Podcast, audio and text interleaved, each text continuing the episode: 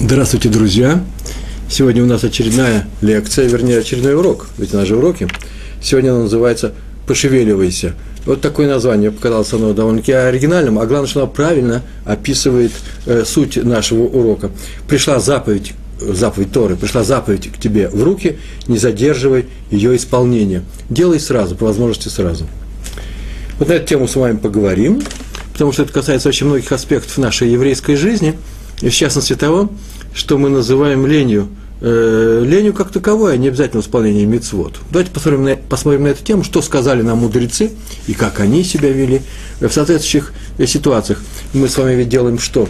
Э, мы говорим с вами теорию, потом будет очень много рассказов из жизни мудрецов, праведников, причем последнего поколения, последних поколений, как правило, вы обратили внимание. И все, что э, я хотел бы сделать, когда даю такие уроки, это чтобы рассказать так, чтобы э, э, зрители, ученики, э, выслушав этот рассказ, взяли и примерили его к себе, как бы они поступили в этой ситуации, или если это сложно, потому что все-таки мы не на таком уровне, да в таких ситуациях мы не бываем, там не приходят советами, за вопросами, как приходят к раввинам, правильно, то можно было бы сделать так, насколько правильно или настолько странно поступил данный персонаж, данный герой, данный большой э, раввин, о котором рассказывается в этой ситуации, мог бы я догадаться такого решения этой проблемы?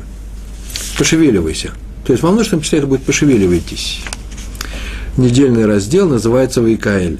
Э, мы заканчиваем примерно совсем, сейчас совсем много осталось в книге «Шмот», и там, в 35 главе, посмотрите, описывается, как евреи по призыву Мушера Бейну Э, нашего учителя Муше, пророка Моисея, приносили добровольные дары для строительства мешкана, переносного храма. И перечислено, что приносили они, в каком порядке и так далее, на что это все шло. И вдруг в конце написано, что князья, то есть руководители колен, э, э, они упомянуты почти в самом конце списка, а не в самом начале, что хотелось бы и ожидать. Причем они принесли камни, как написано, оникс, камни, э, которые уже были принесены другими евреями. И то, что они принесли, пошло на одежду Аарона, а не на внутреннее украшение храма.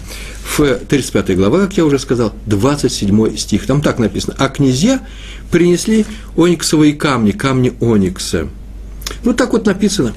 А Раши приводит из Мидраша э, слова Раби Натана, Носон. Раби Носон так сказал такую фразу – так написано в Мидрашах. Почему князья раньше поторопились с, дар, поторопились с дарами, которые вызва, э, когда возводили жертвенник, а когда строили мешканы, не поторопились, а пришли последние, принесли одни из последних. Вот почему. Они так сказали. Подождем, когда вся община еврейского народа, все колено принесут то, что положено, а чего не хватит, то мы это восполним. Но написано – Э, община принесла с избытком, больше, чем даже требовалось. Так написано в 36 главе, 7 стих. Посмотрите, а принесенного было достаточно, даже с избытком. Это перевод тех слов, которые даны в 7 стихе. И сказали князья, князья, ой, что вам теперь делать? Это все согласно э, э, словам Раби Носана, Раби Натана. Ой, что нам теперь делать? И принесли камни на одежду Аарона. Принесли, на этом все и кончилось. Но продолжается еще, один, э, еще одно предложение. И поскольку они поленились в начале, не принесли с самого начала, то слово «князья» неси им написано неполным образом, там не хватает буквы. Все, текст Раша закончен. Я не знаю, хорошо это или плохо, что князей указали без буквы, можно вообще представить себе, что Тора, когда она чего-то не дописывает по отношению к кому-то, то тем самым это называется лигнай, то тем самым это отмечается, что это как наказание идет в адрес этого человека. В таком случае нас интересует, а что такого они сделали, эти князья, ведь они в конечном счете принесли, и у них же намерения были хорошие, что такого сделали, что лишились целой буквы в Торе, нашей святой Торе. В чем виноваты князья? Поскольку они хотели, повторяю, сделать как лучше, хотели восполнить все, что будет не хватать. Почему их поступок назван, да еще как, поленились, назван ленью, они поленились. Вообще-то это нормальный ход. Ну, меня извините, так можно выражаться по-русски? Нормальное развитие событий. Когда приходят и говорят, «Э, вот мы строим, например, синагогу или детский дом, э, ну, какой дом, в смысле, э, хедер для детей. И просим денег у некоторых людей богатых, чтобы они нам э, пожертвовали, мы построили в нашем еврейском районе этот хедер. И вдруг они говорят, пускай соберут люди, сколько соберут, за месяц, за два, а потом я это совершенно точно, восполню все. У вас гарантированно будет этот хедер. Я не хочу лишать других возможностей, э, такой возможности э, помочь в строительстве такого святого, святого дела. Тем более мы знаем, что, помните эту историю, да? Когда просили, когда возводилась Ешива в э, э, крупнейшая Ешива, и пришел один человек и сказал, богатый человек, я хочу всю эту Ишу поставить на свои деньги. И ему было сказано, что нет, нет, это в этом, как и в храме, в Перостом храме, во всех, во всех остальных иерусалимских храмах, должен участвовать весь народ. И поэтому мы можем взять у тебя только часть денег, или, по крайней мере, наверное, от денег не отказывается, по крайней мере, знай, что э, если ты хочешь, чтобы больше никто не оказывал помощь, то этого не будет. Почему? Потому что помощь должна идти от всех. Так вот, человек теперь говорит, я не хочу так поступать, мы нас научили, я восполню потом все на свете. Так вот, у нас есть история. Оказывается, за это наказывают лишением буквы в Торе, за хорошие вещи. Это был такой высокий уровень людей. Они э, удостоились власти в еврейском народе, они руководили коленами, они происходили от э, великих э, сыновей Якова, нашего праца. И сейчас у них есть возможность помочь храму, и они не торопятся, сказав, что мы это все это восполним, и их за это наказывают. Почему? Такой вопрос мы задаем. И ответ, и в том числе, почему названы лени, хотя они не ленились, а просто ждали, когда все это будет сделано, написано в Михилите. Михилит – это приложение к в, в устной Торе написано в Эхильте про то, что нужно э, любую заповедь, которая приходит к нам в руки, делать ее с, посме, с поспешностью, поспешно, э, не задерживать с ней, э, с ее исполнением. Э, эту поспешность нужно, нужно проявить при исполнении заповедей. В Торе сказано, прям приводится, это, это, это из Михильты, берегите мацот, когда будете делать мацу, берегите. Что значит берегите? Осторожно поступайте с ними. Знайте, что время ограничено. Нужно делать сразу. Как только добавили в воду, как только вошла первая капля, э, теперь мацу нужно, как мы знаем, э, э, технологию все, все знают, за 18 минут нужно это сделать для того, чтобы не было там даже хашаш, опасности того, что что-нибудь подкиснет. Тут же она начинает нагреваться, тут же она начинает жариться, вариться, извините, э, печься. Мацу пекут – и э, тогда она будет кошерной. Вот это называется «берегите мацот». Но при написании по-еврейски, если писать слово мацот, то все это выглядит совершенно точно «берегите мецот». Если с мацот нужно не ждать, пока тесто закиснет, даже немножко нужно быть быстрым и расторопным, то, читая «берегите мецот», нужно тоже, оказывается, Тора сама требует от нас тем самым, чтобы мы были расторопны при соблюдении заповеди, делать ее сразу. А почему надо быть расторопным при соблюдении заповеди, кстати? Почему нужно торопиться? Для заповеди есть определенное время. Если нет определенного времени, то тем более не надо торопиться. Вы знаете хоть одну заповедь без определения времени? Ну, например, заповедь соблюдения отца, э, почитания отца с матерью. Там не, сказано, утром э, э, почитай их, а вечером нет. Все время, сколько ты живешь. Какие еще заповеди не связаны со временем? Заповедь учиться. Э, учиться, когда можешь. Всегда, когда можешь, то и учись.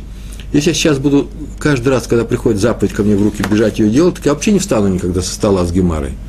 В принципе, так и надо поступать. Нужно с гемарой, значит, Талмудом. Э, так надо поступать. То есть встать-то можно. Вот встал, чтобы отдохнуть, чтобы поесть, чтобы еще что-то сделать. Для чего? Для того, чтобы учиться. Это цель, цель еврейской жизни. И мы об этом говорили в соответствующих, в соответствующих уроках. Так или иначе, все, все остальные заповеди связаны со временем. Ну, так нужно ее успеть сделать, не больше, не меньше.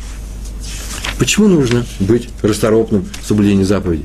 Потому что так вот поступили мудрецы. Это, э, постановили мудрецы. Это закон Медарбана называется, закон мудрецов. Нельзя задерживаться заповедью даже на самое малое время, как только она пришла к тебе в руки. Это не совет, это постановление. И даже ответ, почему, так, почему, почему они так постановили – да очень просто, потому что, возможно, возникнет какая-то задержка, всякое бывает в жизни, и препятствие, и пропадет возможность исполнить эту заповедь. Из-за того, что в самом начале ты ее не выполнил, ты ее потерял. А поэтому из этого опасения мудрецы запретили задерживаться с исполнением, с исполнением заповеди даже на самое короткое время. Об этом сказано, между прочим, в трактате, который называется «Авод». Во второй главе, пятая Мишна, там сказано «Не говори, когда освобожусь, тогда сделаю». ибо, может быть, не освободишься. Не в смысле, что ты перейдешь в мир иной. Не, просто обстоятельства сложатся обстоятельство сложится таким образом, что у тебя эта заповедь уйдет. Всякое бывает в жизни, поэтому не надо надеяться на то, что эта заповедь у тебя останется. Э, может, у тебя не будет вообще свободного времени на нее. Или еще, вот, например, уже в первой главе, 14 Мишна, я не говорю быстро, нет? Ну, так я говорю. 14 Мишна, там так сказано, если не сейчас, то когда? Хорошее выражение, да? Если не сейчас, то когда? Называется, если не сейчас, то смотри, может быть, и никогда. Ничего не будет. Есть еще одно э, наши мудрецы указали еще одну причину постановления, которое сделали мудрецы предыдущих поколений. Оно звучит так. Запрет задерживаться с исполнением заповеди стоит на том, что если с ней тянуть, с исполнением этой заповеди, то есть в этом нечто порочащее заповедь, саму заповедь, делающее ее дешевой, э, менее ценной в глазах людей. И это удешевление заповеди, ну, все не торопится, ну, куда она уйдет? Ну, подождет э, уже не справишься с следующим исполнением. Вот это вот удешевление заповеди. А раз так, чтобы она была ценной в глазах людей, чтобы она была ценной э, в глазах тех людей, которые видят, как ты бежишь исполнять эту заповедь, сказано было, не задерживайся. Хорошее объяснение. Вообще-то, когда я все это прочитал, я, может быть, даже здесь бы и не пересказывал, но дальше начинается очень интересно то, что называется июн, расследование, исследование. Теория вас не смущает, мы сегодня занимаемся теорией, потом у нас будут все-таки и рассказы. Рассказы тоже будут, должны быть рассказы, истории. Почему сказано про лень? Тот, кто задержится с выполнением заповеди, тот ленится. Что значит ленится? Разве всегда человек задерживает заповедь из-за лени? иногда он не торопится с исполнением этой заповеди, потому что хочет ее сделать более красивым и достойным образом. Например, он не, приходит на рынок, где продаются этроги, нужно ему купить этрог. Это заповедь, купить этрог. Его не хватает же первый попавшийся, некогда. Сказано было, не задерживайся. А вдруг тебе сейчас все этруги кончатся? Нет, он может пойти выбирать долго, пойти на следующий день, если еще до праздника Суккот есть какое-то время. Он не торопится с этим. Вот именно не торопится. Э, и мы знаем, что есть такая вещь, а раз э, так, то мы можем сказать вообще, откуда мы знаем, как поступать в каком случае, когда можно не торопиться, а когда можно торопиться. Так вот, есть два подхода к заповедям – Первый подход – это старание сразу исполнять заповедь, как только она приходит, такая возможность. И второе – старание другого рода, а именно старание сделать ее более красивым образом, даже если для этого придется немного задержаться. Так вот, первое мнение – это Маген Авраам. Есть такой великий ученый, сейчас я о нем скажу, который написал книгу, которая называется «Маген Авраам». На первый раздел книги Шульханарух, кстати. Шульханарух, вы знаете, что это такое, да? Это сборник законов. А второе мнение, что стараться нужно сделать более красивым образом, это Трумат Адешин. Э, это другая книга, написана в другую эпоху, другим человеком. Сейчас о них скажу. Маген Авраам, вот я взял и выписал э, эти сведения, Раби Авраам Гомбинер, или Гамбинер, я оба видел э, варианта, родился в 1637 году, умер в 1682 году, 17 век один из крупнейших авторитетов Аллахи еврейского закона, автор комментария Маген Авраам, щит Авраама, да, э, на первый раздел книги Шульхана Рух. Родился он в городе Гомбин в Польше, э, ныне это Украина западная, у равина и судьи раба Хайма, который был убит казаками в 1655 году. Да э, сотрется их имя э, из Поднебесной, да? Он учил Тору у раби Ицхака из Познани, главного раввина Польши, крупнейший был ученый, один из самых крупнейших ученых 17 века. Он написал книгу, э, называется «Маген Авраам», которую мы сейчас изучаем, когда изучаем Шульханарух. А второе мнение принадлежит э, раби Исраилю Исерлин, или Маарай, его очень часто называют, Маарай.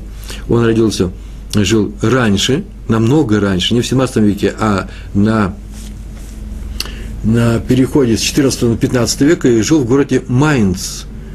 Э, если один из них жил в Польше, то второй жил в Майнц. Совсем другая эпоха, другое время. В то же время мы видим, они спорят друг с другом. Где они спорят? На наших столах, эти книги лежат рядом, на наших полках, в, э, на одних и тех же страницах э, наших книг. Э, они спорят, предлагая два подхода к одному и тому же, а именно к исполнению заповедей. Посмотрим, на чем держится э, мнение каждого из них. Первый, это Магена Авраам, опирается на Рамо. Рамо, вы знаете, да? Это э, человек, который отформатировал текст Шульхана Руха в формате э, ашкенадских евреев, и мы придерживаемся мнения Рамо. Так вот, он так сказал, Рамо, если у тебя в руках есть филин, ты достал филин, но нет талита, талиса нету, так получилось, то надевает филин, хотя принято что делать? Начинать с талита – у нас только во всех сидурах так написано. Сначала и благословение одевается на, надевается э, талит, надевается талит, после чего надевается филин, и заповеди идут соответствующим образом. Но если у тебя талита почему-то не получ... нету, то не надо его искать и задерживать заповедь э, тфилин. Как видите, э, сам Рамо пишет о том, что задерживаться нельзя. На этом основан и Маген Авраам.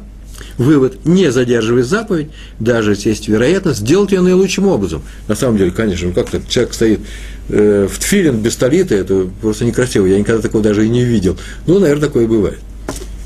Если, например, тфилин не одевал, так не получилось, что не мог надеть, надеть, наложить, да, э, утром, и э, он был в талите утром, а потом он уже не обязан надевать на себя э, талит, талис, для того, чтобы Э, надеть фильм, который он обязан надеть до, ну что пока есть, еще стоит день. Как видим, это мнение опирается на слова мудрецов, это мнение Рамо и э, Маген Авраама, называется, такое выражение, на иврите оно красиво звучит, и все его понимают, пусть мецва не прокиснет, как там отца, о котором мы сейчас говорили, да, береги, берегите мацот, мацу, э, берегите мецву, чтобы она не прокисла. Так такое выражение чтобы мецва не прокисла, пока ты будешь рассуждать и тянуть, и э, ждать его, ее красивого исполнения. А второе мнение считает по-другому. Это мнение Трума Дадешин. И доказательство берет из закона про освещение Луны. Называется кидуш а, э, Ливона, кидуш Ливоны. Вы знаете, наверное, о том, что раз в месяц, э, каждый месяц, надо сделать Э, определенный, э, прочесть определенный текст, благословения, когда ты видишь Луну. Это очень отдельный, э, интересный очень урок на эту тему. Посмотрите, в Толдот должны, быть такие лекции. Так или иначе, вечером, когда люди видят растущую Луну, от момента ее появления, ну, на третий день ее появления, э, новолуния, э, э, примерно где-то до ее Э, полнолуние, вот там такой определенный период есть, э, когда нужно сказать это благословение. Это благословение, как правило, во всех еши, э, общинах мира говорится в общине на исходе первой субботы, Мыцей Шаббат, после вечернего Марева, когда кончилась суббота, люди выходят из синагоги и э, произносят, все вместе произносят, каждый произносит молитву, а в конце еще и пляшут и поют. Посмотрите, это очень красивый ритуал. У ашкенадских евреев это обязательно, посмотрите обязательно, это очень красивая мелодия, красивая. Э, так вот, оказывается, ведь можно же увидеть Луну, после того, как три дня прошло с новолуния, ее увидеть на небе, и тут же и прочесть, нужно же что делать? Торопиться с мецвой. Нет, ждут красивого ее исполнения вместе со всей общиной на выходе из субботы. Э, отсюда на этом строится и так, такой закон звучит э, мнение Трумат Адешин.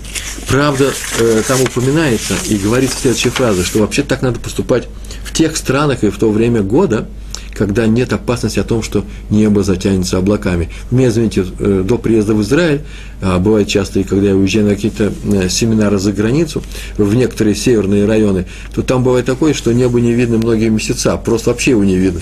И поэтому, когда ты видишь Луну, где-то э, в районе, ну, в странном районе, где-то рядом с метро Войковская, э, и ты идешь один с женой, ты говоришь, подожди, дорогая, я сейчас скажу браху, потому что на исходе субботы, скорее всего, никто никакую луну не увидит. Тут надо, конечно, говорить.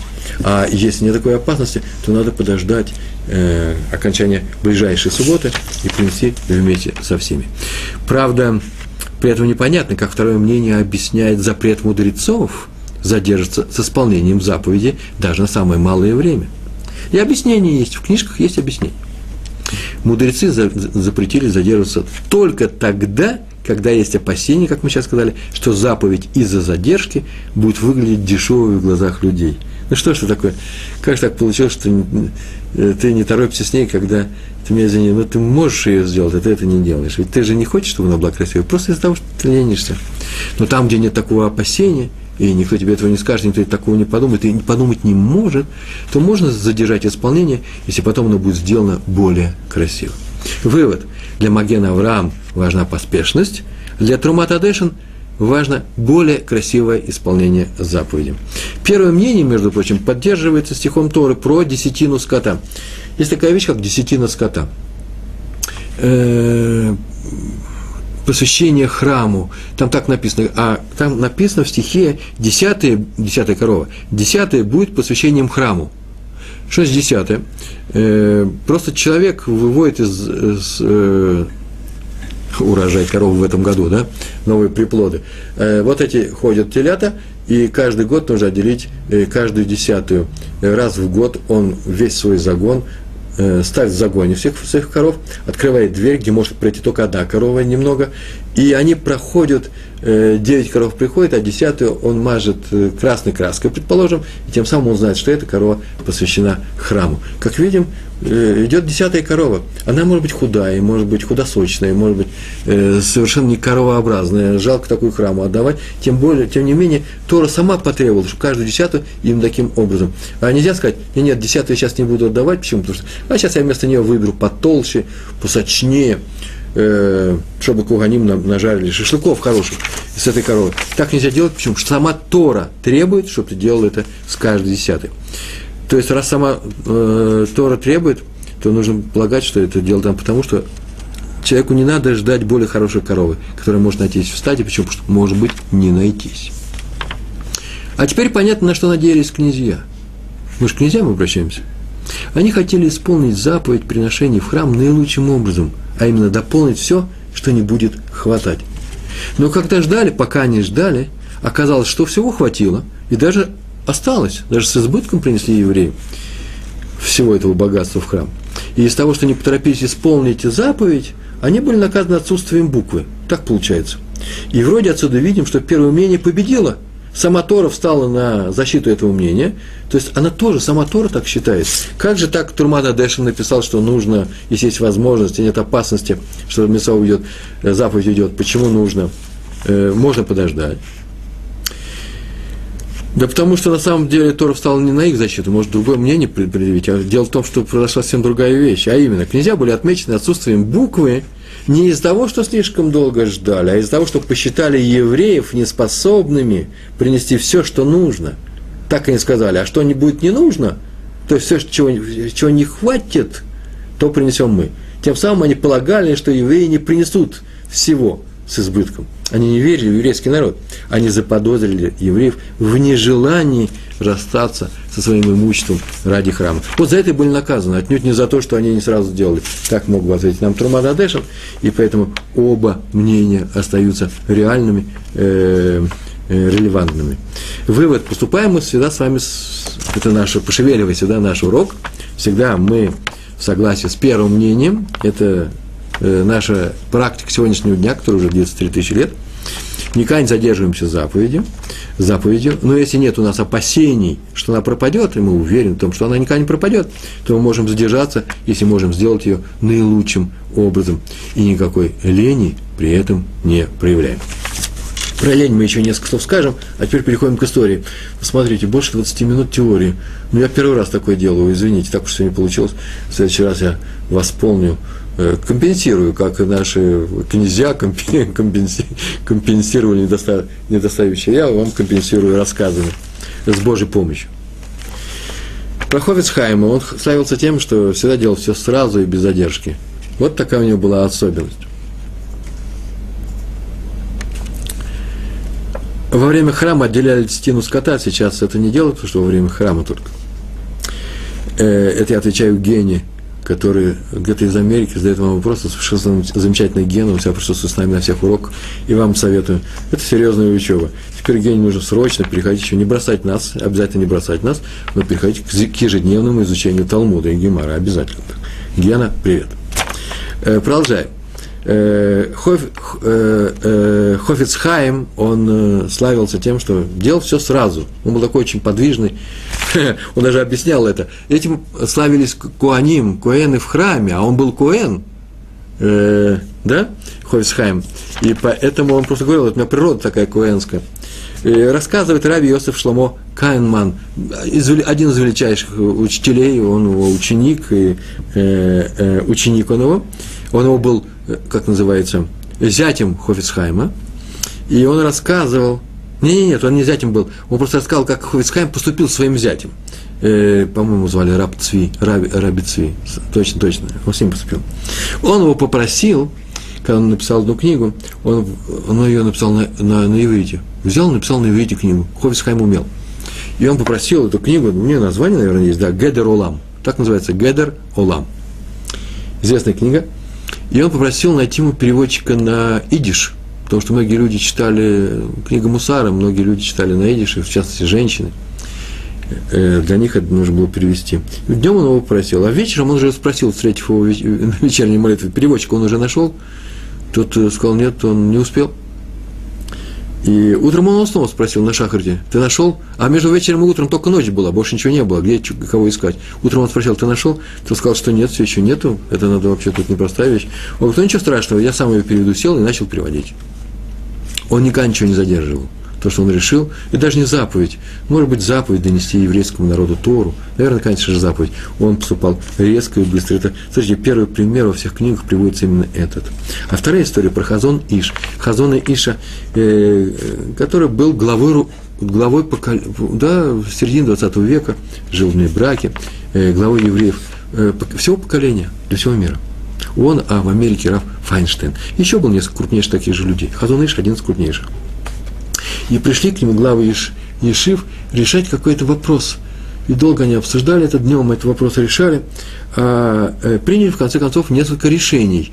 Причем приняли э, коллегиально. Не один Хофицхайм сказал, что нужно делать. Так приняли все вместе. Пришли к некоторым решениям, и вдруг он увидал, что они не очень намерены это дело выполнить, потому что вообще-то решение связано с обязательствами. И они, он почувствовал, так было рассказано, было в этом истории, что они не собираются делать ни завтра, ни послезавтра, а так на, как русское выражение, спустить на тормозах. И там он сказал, ну что ж, ладно, я вижу ваше желание небольшое, будете ночевать в этой комнате, пока я не увижу, что вы готовы выполнить то, что мы сейчас с вами здесь постановили. Очень странно, и все очень удивились. Такого еще не было. Что ночевать у Равина в комнате, в его квартире. А он объяснил, что вообще-то это способ злодея Белама. Был такой злодей Белам, которого царь Балак, в главе, в недельном разделе Балак, посмотрите сами, э, скоро мы к нему с Божьей помощью подойдем, э, он попросил Белама – Э, прорицателя, ну, колдуна, я не знаю, там, великого человека с, из среди неевреев, он все-таки еще и был злодеем заодно э, по совместительству, прийти и помочь ему в борьбе с евреями, а именно проклясть евреев. И он сказал, что он ничего не может сделать, потому что, скорее всего, и, судя по тому, это из э, комментариев Мидрашей, как евреи выходили, с какими они чудесами выходили из Египта, скорее всего, Всевышний на, его, на их стороне, а поскольку все, что он делает, Белам, это он умеет просить у Всевышнего сделать, позволить ему сделать какую-то э, плохую вещь каким-то народам, каким-то людям, то он не может работать без Всевышнего, э, так он сказал, что он его компаньон, а раз Всевышний э, сейчас покровительствует евреям, ничего не получится. И он на, на отрез отказался. Но те его умоляли – и прельчали его разными богатствами, я не знаю, многими разными вещами. Сейчас это называют грантами, да, грант они ему большой обещали. И он так сказал, ладно, я поноч... э, э переночуем, а э, утром э, видно будет. Вот это вот нежелание исполнить то, что уже принято, а он принял решение, и правильное решение, не идти, не прогнать евреев, он отодвинул чем? Э, даже не лень, это называется отодвинуть э, в сторону э, э, ночевку, как, как по-русски говорят очень часто, да, э, э, утро, о, утро вечером мудренее, утро мудренее. А вот по, по Хазон Ишу вечером мудренее утро. Делай сразу, не откладывай до утра. Не откладывай на утро то, что э, тебе мудрено сделать вечером. Вечером мудренее. И после этого, когда он это выяснил, объяснил, и принято решение выполнять сразу, а не ждать завтра, послезавтра, то э, тем самым у них понятно, что они не ночевали, понятно, что он их обязал от, ответственно э, отнестись к, ответственно отнестись, как можно сказать, э, э, ответственнее быть по отношению к тому решению, которое они приняли у него вместе. Третья история про раби Йосифа Хаима Зоненфельда. Да, мне кажется, что это хорошая история совершенно мистическое. Причем связано с буквами. Мистика. А именно гематрии. Смотрите. Он всегда спешил. Он вообще делал все быстро. А в Пурим Иерусалимский Пурим, потому что он жил в Иерусалиме, главный раввин Иерусалима. Он всегда утром шел, молился, Васиким называется, первое, э, первый миньян. После чего сразу же приходил домой, брал с собой то, что называется Мишлохманот, Мишлохмонос, Шлахамонос, вы знаете, да, что это такое? Это э, те, э, та еда, которую мы обмениваемся друг другом, посылаем как подарки э, нашим друзьям, знакомым, раввинам, ученикам и так далее, нашим соседям и родственникам. Э, и он сразу брал это и нес Раву Дискину. И так он поступал всегда. Еще люди шли молиться многие, а он уже идет к Раву Дискину с Мишлохманот. И Раву Дискину тоже очень нравился, он был уже старый, он был раввином Иерусалима до Рава э, Йосифа Хайма Зоненфельда. Зовут его так, Йосиф Хайм Зоненфельд. И он всегда говорил ученикам, смотрите, Зризим Магдемим. Что такое Зризим Магдемим? Это называется тот, кто поспешен, Зрезин, э, это выражение из Талмуда Магдемим, они делают э, рано, раньше всех, рано. Если они только начинают думать, они уже все сделали. А Рав Зоненфельд однажды ему сказал, так это кто меня сделал זריז? זריז – это подвижным человеком. Кто меня сделал таким? Рав Дискин? Показывает на Рав Дискина. Все очень удивились, и сам Рав Дискин удивился. Как так? Какая связь между... Я что-нибудь сделал? Он объяснил. А вот вы помните, когда я очень-очень заболел, то Рав Дискин дал мне второе имя. И есть такое обычай в еврейском народе – что когда человек очень заболевает сильно, то нужно изменить его мозаль, да, называется. Я не хочу давать урок на эту тему, просто есть такое свойство у э, имен. Э, появляется новое имя, и появляется новый мозаль, новая судьба. Возможно, человек выживет тогда, если он, например, э, э, опасно болен. Так очень часто поступали, когда э, когда заболевали дети, им давали второе имя. Сейчас э, это э, э, потеряно. Почему-то сейчас Э, каждая мама с каждым папой, э, в каждой семье дают э, не одно имя ребенку, а много. В то время как раньше, если два имени было, то, скорее всего, ребенок болел в детстве, ему дали второе имя. А сейчас дают уже по два, по три. Тем самым, как, как будто бы, я даже не знаю, как это объяснить. Это такая гордость, испанская гордость. Да, чем больше у большого гранта сеньора имен, тем он выше родословные свои. Это то же самое было в Польше, польская гордость это 16 имен иметь. Э, так вот, сейчас то же самое. А люди того, наверное, забывают или не знают о том, что если у человека есть два имени или три, то это не два имени и не три, это одно. И теперь ему нельзя, если мальчика назвали Хаим, Ефраим, э, Хаим, Ефраим, э, Исроиль, то нельзя ему теперь э, кричать Хаимка, домой кушать пора. Нет, теперь ему нужно кричать Хаим, Ефраим, Исроиль. Все время говорить именно эти три имени. Почему? Потому что Э, так в большинстве случаев, это не всегда так, в некоторых случаях есть послабление, то, по крайней мере, нужно знать, что это э, одно имя. А раз так, а все остальные замены, бывают замены. Э, девочка Ривка, ее зовут Ривки, это же тоже замена.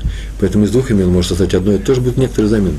Но так или иначе, скорее всего, нужно знать, что ты делаешь, когда даешь имя ребенку, двойное, тройное, пятерное. Я еще понимаю, когда на самом деле – нужно дать от умерших родителей, так среди ашкенадских евреев делают, э, предков, дедушек, бабушек, соседей и так далее, знакомых милиционеров. Нужно все это дать этому ребенку, чтобы он все это носил, этот груз на себе.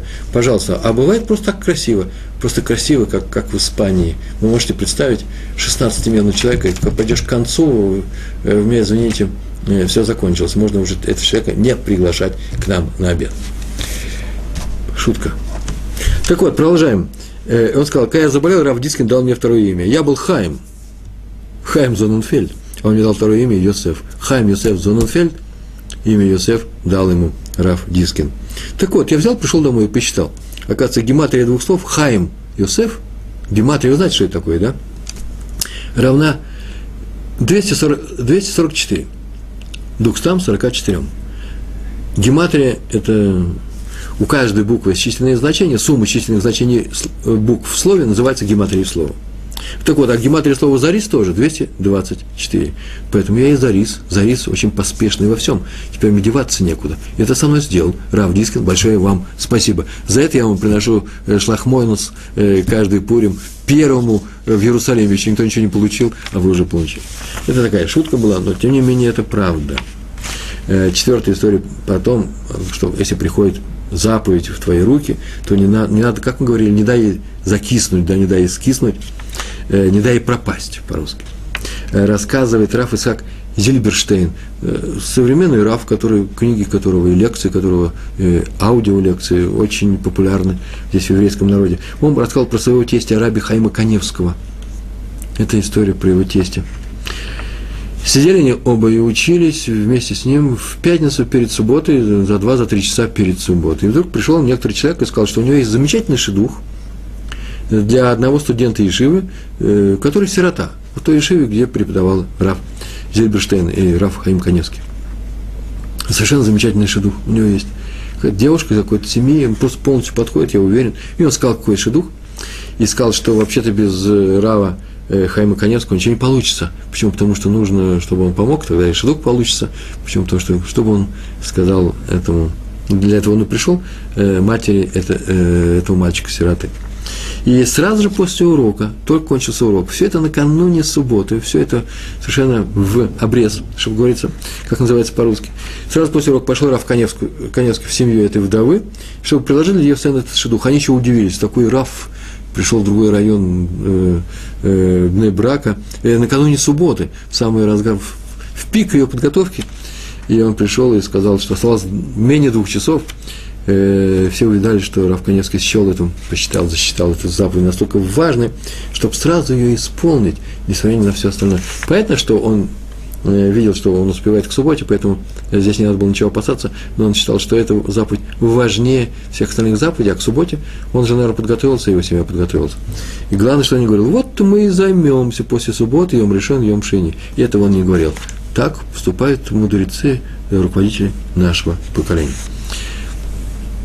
Что значит сказать, вот после субботы мы и займемся? Вообще таким образом работает Ецерара – он так и говорит, Ецарара – это плохой встроенный на нас начало. Да?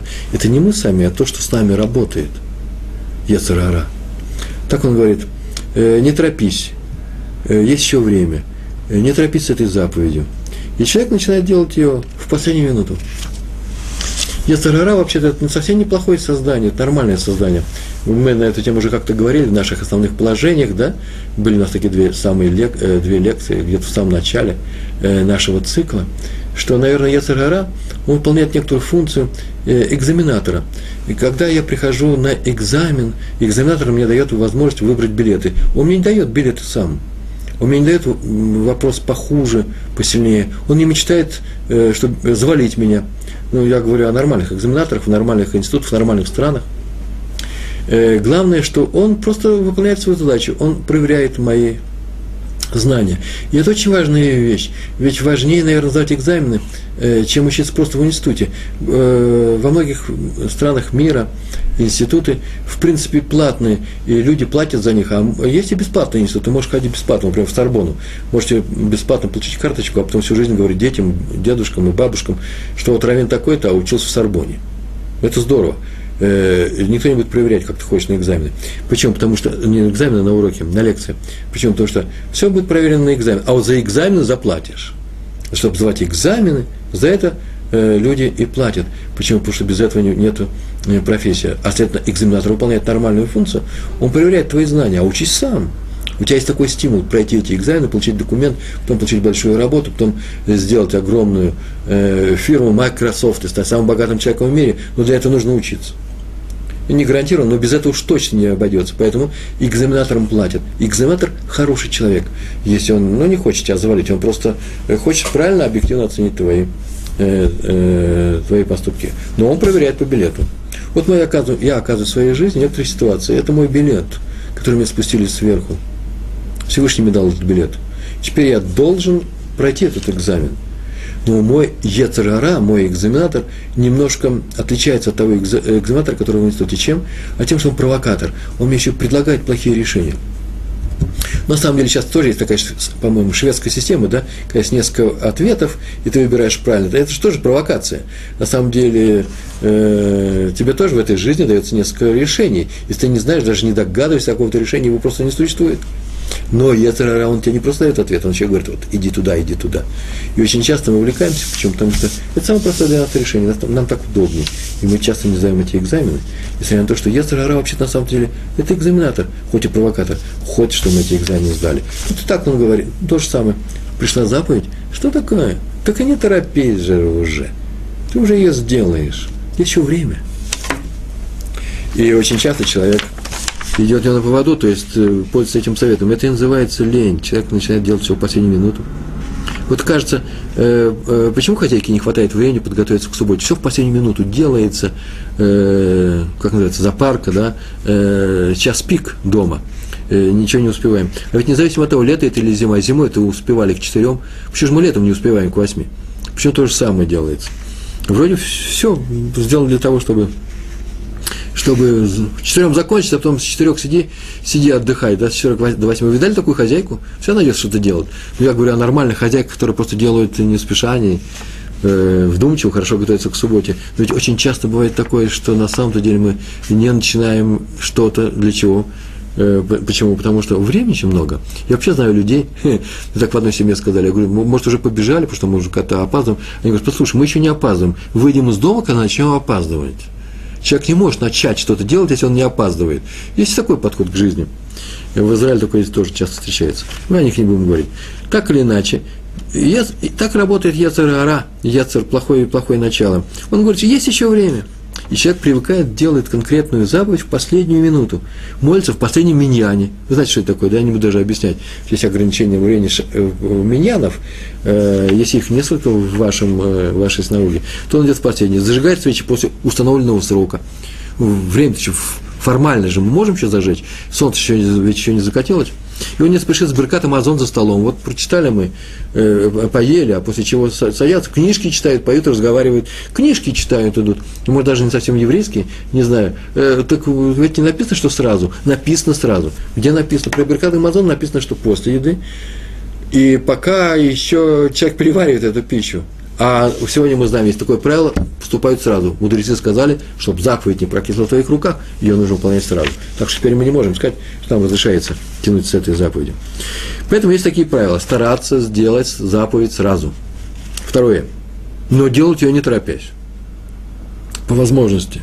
Глубоко и вдумчиво. То есть, с той скоростью, с которой мы приступили к ее исполнению, не надо теперь эту, на этой скорости ее и выполнять. Например, молиться. Ой, прибежал человек и вовремя он прибежал к Миньяну и отмолился, а теперь сидит и ждет, как все остальные кончат. Потому что он так, так сказать, как на конвейере, да, как начал, так и продолжает. Этого не надо делать. Делаем сразу, начинаем делать сразу, но э, делаем не торопясь. И доделать нужно до конца, не убежать раньше, чем закончится молитва. Ни больше, ни меньше. И поэтому э, важно выяснить каждый раз, это всем важная вещь, хочу сказать, прямо одно предложение.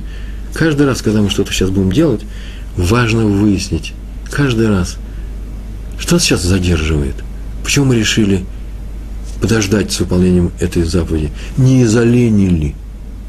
Если лень, то значит ее нужно преодолеть. Нужно преодолеть свою церара. Если не из-за лени, то там, да, на самом деле есть некоторые причины так э, поступить, не выполняя заповедь моментально. Раби Исер Залман Мельцер, он рассказывал, что прям сам написал, рассказывал часто своим ученикам. И иногда он просто раздумывает. Вот к нему в город приехал какой-то человек, раввин, и надо бы его уважить, к нему нужно прийти. Э, он раввин города э, местного, и надо бы к нему прийти уже сегодня, навестить его, он может остановиться у кого-то или в гостинице. А надо ли к нему идти? Ведь неохота идти через город, там 300 метров сделать. Э, вот уже не, не тот. Ну что, бросить учебу, вот вам Э, и идти его уважать. И начинаешь размышлять, а Равин приехал из такого-то города, а город э, э, какой-нибудь такой небольшой, э, какой-нибудь пригород Урюпинска, можно считать этого равина настолько важным лицом, чтобы вот мы, раввины главных, главных городов тут Литвы, пошли к ним. А на самом деле ведь это же подмена, просто человеку неохота туда идти, а он начинает искать причины. Так вот, чтобы не раздумывать, он всегда делал так. Он всегда говорил, что так поступал мой учитель Саба из Навардака. Сейчас научил он всех. Это очень интересное правило, послушайте.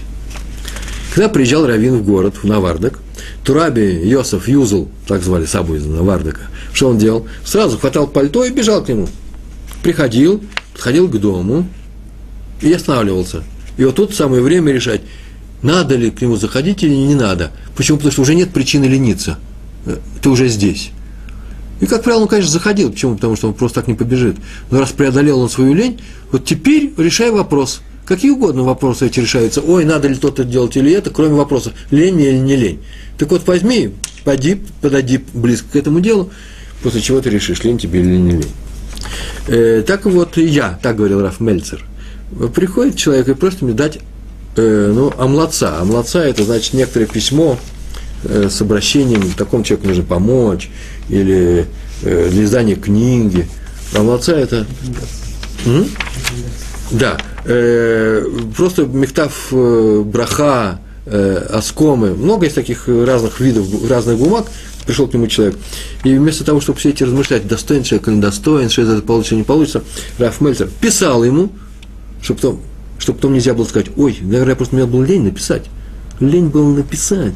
Он его писал. А после чего уже с написанным он уже решал вопрос, кому приходил на следующий раз, давать ему или не давать. Главное, чтобы не было момента лени. Это, правда, только в случае заповеди, кстати. Э, что мы сейчас написали? Сначала, сказали, что сначала делаем, а потом раздумываем, давать или не давать, да? Чтобы в раздумье не было элемента лени. Сначала делаю, а потом раздумываю. Так мы сказали, да? Только заповеди так нужно поступать. В обычной жизни вообще-то надо сначала подумать, чтобы не было потом э, расстройств. Есть несколько вещей, несколько правил. Например, если я знаю, что я вообще человек гневли, гневливый и очень часто могу накричать на кого-то, то всегда нужно не торопиться с этим делом как раз. Надо задержаться. А потом, когда задержишься решишь, нет, нет, по-моему, тут само пришло. Холодным, холодным рассудком нужно подумать, нужно здесь кипятиться, просто выключить температуру. Если ты решил, что нужно кипятиться, включать ее снова. Тяжелое правило. Невозможно. Очень трудно. То же самое с заповедью она пришла, ты ее выполняешь, а потом будем рассуждать. Подходишь к ее выполнению, непосредственно к ее выполнению, чтобы не было лень рассуждать, нужно ее делать или не нужно. Э, э, в обычной жизни просто есть возможность ошибки, поэтому не надо торопиться с принятием жизненно важных решений. Борьба с ленью, вот что мы сейчас чем занимаемся. Адмор, э, раби из, из, из Ворки, мне нравится ужасно эта история, вообще-то ее нужно записать все в золотой фонд. Есть несколько историй, у меня там немного историй, штук 60, которые в золотом фонде. Еврейские истории. Адмор Рабисок из Ворки, Хасид. Рассказывает, что однажды он прилег, он сам рассказал про себя, прилег однажды вечером или днем отдохнуть, Альмита, э, на кровать. Он прилег, вдруг ему так захотелось, ну что может захотеться, когда он прилег – я бы сказал, курнуть. Я сам не курю, поэтому я не понимаю этого желания. Я покурить. Не, в то время не было никаких курить. Он захотел самому понюхать табаку. Есть порошок, ароматичный какой-то табак. Но он лежал в табакерке в соседней комнате. И вот он лежал и размышлял. Э, вот если я сейчас встану и пойду, то это будет уступка Яцергара, который говорит, пойди покури. Пойди покури, сделай все, ну, потом выздоровеешь. Приятно же, каждый раз, что кто-то тебе внутри говорит, слушай, сделай себе приятную вещь, ну, поублажай себя. Это называется яцерара. Э, бывает, что это нужно делать, а бывает, что это не нужно делать. Бывает, что так можно разбаловать самого себя. Э, и вообще гоняться, начать гоняться с удовольствием. Но с этим все согласны, что этого не надо делать. И поэтому он решил, вот я сейчас погонюсь за удовольствием, если я пойду туда, это уступка или нет. А с другой стороны, если я не встану, то не буду ли я тем самым рабом своей лени? Она мне говорит, не вставай, лень. Неохота вставать. Бывает такое, да, или удовольствие, или лень. Что он сделал, Рабисок из Ворки? Он встал, пошел в соседнюю комнату, пошел к столу, посмотрел табакерку, развернулся и пошел обратно. Он ни Ецеру не уступил, и ни лени своей не уступил. Это шутка, конечно же, шутка. Но, в принципе, это просто рассказ о мужественном человеке, который умеет управлять собой. Не надо управлять Ецером своим, не надо управлять своей ленью. Их нужно просто не слушаться – Просто нельзя быть рабами своих плохих качеств и своего плохого начала. Ецер. Это не одно и то же плохие качества Ецер. Ецер вообще совершенно хороший, как мы говорили, экзаменатор, немножко провокатор. Но у него такая функция, мы его простим. Главное, что мы не будем поддаваться на его провокации. Итак, мы все время говорим о сегодня о зрезуте. Зрезут – это зризус – это поспешность, умение все делать быстро. Э, и эта вещь зависит от многих вещей. Э, этот, это умение в заповедях, да, поспешность. Умение поступать быстро.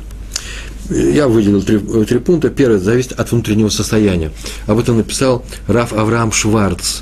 Он написал в своей книге, что в царскую армию в России в XIX веке забирали малолетних евреев, если вы слышали об этом, назывались они кантонисты, э, забирали в армию, ну не только евреев, вообще всех забирали в армию на 25 лет, и этих кантонистов тоже, и там в армии ну, делали солдатами, они были быстрыми исполнителями, но когда возвращались домой, они становились ленивыми, медлительными, вообще не торопясь все делали. Почему? Ведь они же умеют поступать быстро. М, да нет, поступать быстро они умеют – но только когда это из-под палки, по принуждению, они мечтали не поступать быстро. То же самое и с заповедью. Вы меня извините, ее не надо заставлять себя из-под палки или заставлять других людей. Вообще, хорошее исполнение заповеди, ее надо делать с радостью, по внутреннему желанию. Это называется э, э, заповедь «зарезут», твоя подвижность, желание исполнить быстро, зависит от твоего внутреннего состояния. Сделай его, сделай радостное, э, желанное исполнение заповеди. Вторая вещь зависит от мысли, умения думать. Простой такой вещи. Это, слава Богу, сколько у нас есть у всех, у евреев. Рав Шломо Вольби указывает со слов своего тестя, второй тесть, Раби Авраам Грозинский, крупнейший был раввин. Он так написал в своей книге э, Шломо Вольбе – Хорошие книги он написал по педагогике, по воспитанию. Я был на его лекциях в свое время, когда он жил. Известно про Куаним храма, Куаним, Куэны храма, что они были очень быстрые. Так написано в Талмуде. Зарезим гэм, они очень подвижные. Но это было не просто быстрота рук и ног, это была быстрота мысли. Они принимали быстрые решения, а потом они уже их доводили до практической реализации. Почему? Потому что иначе можно было сделать много ошибок в храме, а они ставили своей быстротой и своей исполнительностью. А это называется умение думать. Третья вещь это простая вещь, это называется опыт. Э, начинай делать, начинай делать, хочет или не хочет. Почему? Потому что действие, совершенное человеком, формирует этого человека. О, хорошо сформулировал. Об этом написал Раф Луцата в книге, которая называется «Масилат Ешарим». А вот в книге Хинух, Мецва 16, там не главы, там Мецвод, Мецва 16, посмотрите, там так написано. Человек делается его делом. Он сам себя делает своим делом. Сначала он делает, потом это становится особенностью его характера. Мы об этом часто говорили. Э, сначала делаем, э, поступаем с людьми, помните, в самых первых лекциях было у нас рассказано, сначала поступаем с людьми так, как будто бы мы их любим, а потом начинаем любить. А не наоборот, не ждем, когда мы их полюбим, тогда будем поступать с ними хорошо. Это один из таких способов, и тому же нас учит Равсловечек в своей книге э, Бейс, э, Леви. Поэтому, если человек энергичен и не ленив, и даже делает, даже в таком случае, если он энергичный, и ленивый человек делает заповедь не для нее, а для каких-то других целей, ну, чтобы прославиться, чтобы э, завоевать авторитет в, глазах общины. Э, не для нее самой, а для других целей, рано или поздно начинает делать ее для нее самой. Это важное свойство. Делай заповедь, и тебе награда будет за это что-то будет награда за эту заповедь, то, что будешь ее делать ради самой себя, а не э, в силу своих эгоистических каких-то э, интересов. У нас с вами осталось 7 минут, и у нас с вами осталось два рассказа, как раз я выкладываюсь, и мы на этом закончим с Божьей помощью. А потом скажем, хороший был урок или плохой. Я думаю, что просто замечательный. Написано в трактате «А вот», там так написано, беги за заповедью, не задерживайся, не просто иди, а беги, торопись ее исполнить будь подвижен.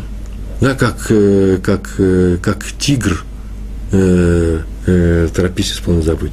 Раби Строиль из Саланд, он однажды сидел ночью у себя в городе и учился в Бет-Мидраш, в доме учения.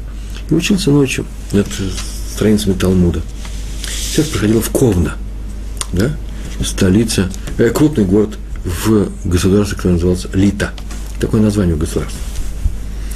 И вот он сидел, учился, и вдруг он услышал, что за перегородкой в соседнем помещении, дом Мидраш – это дом учения, это еще и синагога была, э, называется Израт Нашим. Израт Нашим – это то место, где женщины молятся. Вы знаете, что в кошерных, в правильных синагогах э, женщина отдельно, мужчина отдельно. Это не потому, что мы пренебрегаем женщин, наоборот, мы очень ценим женщин, а мы просто э, спасаем мужчин. А именно, это самая короткая запись, определение почему мы так делаем, почему мы их делаем, только потому, только потому, что э, чтобы не приходили разные посторонние, я не сказал плохие, посторонние мысли в голову человека, который молится и разговаривает во время с Всевышним. Я в это верю. Это правда так. Ко мне приходили посторонние мысли, э, очень часто в школе, когда сидел в классе и на уроке, на любом уроке, даже моей любимой математики, э, э, в обществе девушек четвертого, пятого класса, у меня все посещали очень часто, посещали посторонние мысли. И это мешало учебе. А эти мысли должны быть в свое время в другом месте. Поэтому у нас все порознь. Так вот он сидел там, и там, много я рассказал, перегородкой, там женская половина – а там на ночь устраивали бедняков, которые приходили, им негде было ночевать.